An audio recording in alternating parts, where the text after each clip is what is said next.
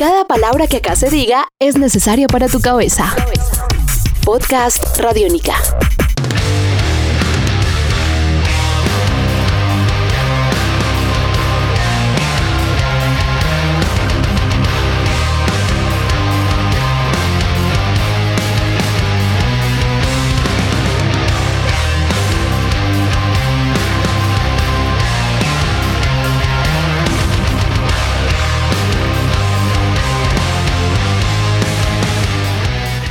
¿Qué tal amigos de Radiónica? Mi nombre es Andrés Durán y quiero invitarlos a una nueva edición de podcast Entrevistas Expreso Radiónica. Y en esta ocasión tenemos a la agrupación Catatonia con Thomas Atkit en la guitarra, Nikas Sandin en el bajo y Daniel Mullenen en la batería. Esta entrevista fue efectuada para el 70,000 Tons of Metal, bajo la coordinación del señor Héctor Mora. La entrevista está centrada en lo que sería el lanzamiento del álbum The Fall of Hearts, que se efectuó efectivamente el 20 de mayo del 2016. Un disco que incluye también a los dueños del grupo, que son el bajista, cantante, guitarrista, teclista y productor Jonas Rensky y al guitarrista líder, teclista, cantante y productor Anders Lindström. Este nuevo álbum de Catatonia, The Fall of Hearts, puede ser considerado desde ya uno de los discos más importantes para el año 2016. Inclusive llegó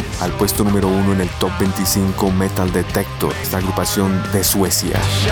Este álbum es el que precede al Dead End Kings, siendo muy destacados estos últimos dos trabajos musicales. Vamos entonces con esta entrevista exclusiva para Podcast Entrevistas Expreso Radiónica. Estás escuchando Podcast Radiónica. Niklas Sandin, bass player of Katatonia. Daniel Moilanen, drummer of Katatonia. Thomas, guitarist. ¿Cómo se sintieron en el concierto aquí en 70,000 Tons of Metal? Uh, I think that actually after the after the show felt much better than what I expected because of the jet lag, traveling far, and little little bit of well, not too confident about our gear and those kind of things. But but it was just going smoothly, and and I think that the audience really really took it good and was pleased with the with the show. And um, I just I just think that it was a good show. We we delivered. It felt good. It felt after the show, as Niklas said, better than I expected.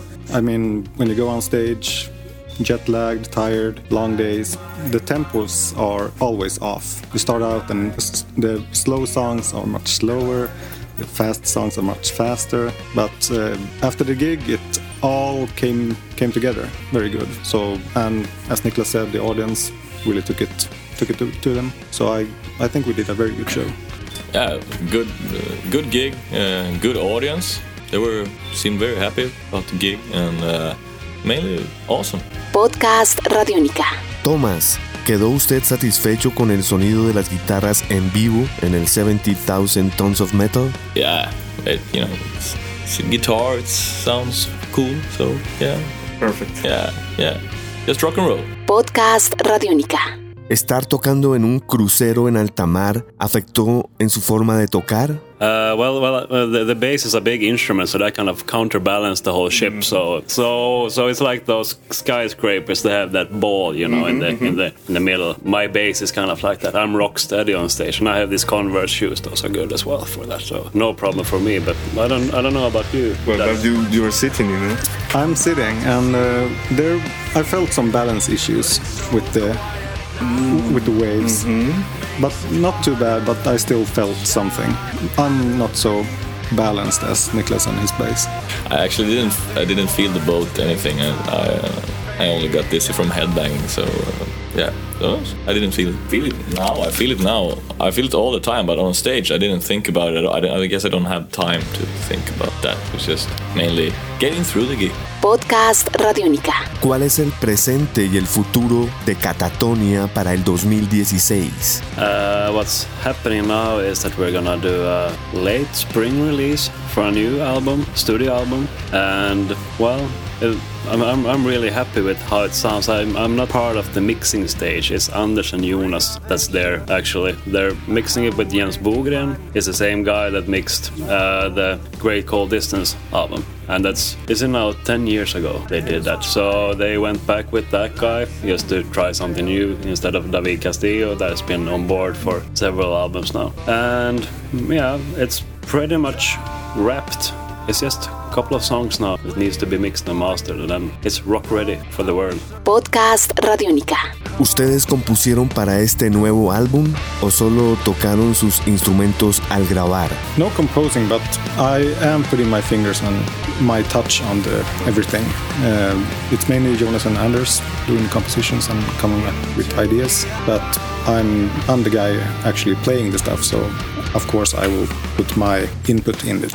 Uh, I'm only a live guitarist, so done anything on the record. Uh, feel, feels great playing and uh, and for the like earlier question, uh, exactly. I'm not doing any composition. It's the same kind of situation as Daniel. Uh, I hear the songs and, and then I do my touch on it. And especially Jonas is really good in it writing those bass lines. so yeah? so you don't have to do that much. And actually, lots of the things there they they are just they don't need to like be redone or or anything. But but I bring my own stuff to the table and and I really work hard to get something new and fresh for them. So so it can top that because well I'm I'm a bass player, so I, I should come up with some additional ideas and that I think I do as well. Podcast Radiónica. Amigos de Catatonia, ¿qué podemos esperar para este nuevo álbum de ustedes 2016, The Fall of Hearts? Uh, kick-ass drums. Yeah, it's a kick-ass bass. Um, I'm gonna play with some other bands. Uh,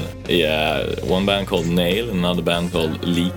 Podcast Radiónica. ¿Qué mensaje le quieren enviar ustedes a los oyentes de Catatonia que los escuchan a través de la radio pública, radio cultural, en Expreso Radiónica? Uh, I, th- I think it's important not to get too stuck and too kind of narrow in your listening. You, you should open up and well, I, I- I think lots of people in the metal genre they're kind of like, okay, I want to listen to this, but if it sounds a little bit more to that, or if it has some keyboards, or if it has some some elements of like female vocals or something, they're not up for it. They just they aim into one kind of tunnel of music. So it's important just to discover new music and also outside of metal. Just try to dig out the songs for you and the albums for you in all genres, not just get stuck in the one.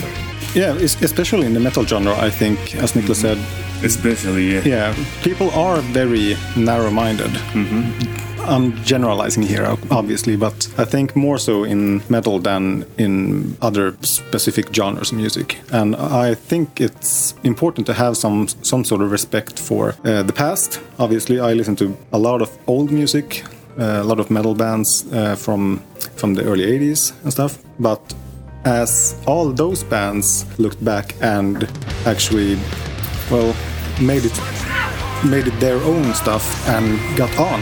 I think people also need to remember that that you can, you can all all those old bands you listen to. Think about what what they did, listening to their old bands and what they did with that that music. What that made Complicated. it is complicated. I'm trying to explain something that You're gonna have to listen to sounds a very- million of hours of music going back and back and back and back and back. Yeah, or millions of hours of me explaining how how I'm listening to music. Podcast Radiónica. Esta pregunta va para Niklas. Ustedes ya tocaron en Colombia. ¿Qué recuerdos tiene? It was really, really hot and really sweaty and really tight. It was at this uh, Aussie bar, I remember. I know that yeah, bar, It's, yeah. it's really, really tight, and the, and the stage you can just barely fit. But but that's really cool because it's, it's, it's, it's nice to come back to those places. And, and I mean, one Colombian is like equal to 50 Swedish people in, in terms of volume, in terms of commitment, engagement. Loyalty. Yeah, loyalty. So, so even though it was a small place, it sounded like a big stadium in there. You were like, oh shit! And then, of course, they, they you guys, you, you you sing in the guitar leads and you know all the lyrics. So so it's like you can just stop playing because you're singing the songs like they're in the audience, and that's almost empower like overpowering the PA. And the, so it's really cool, really cool, really big difference from playing in Stockholm, I can tell. Podcast Radiónica. Y la última pregunta es para el baterista Daniel. ¿Usted ya ha estado en Colombia? I haven't actually been to Colombia. Never been, sorry to say. Looking forward to it. Este podcast puedes descargarlo en radionica.rocks.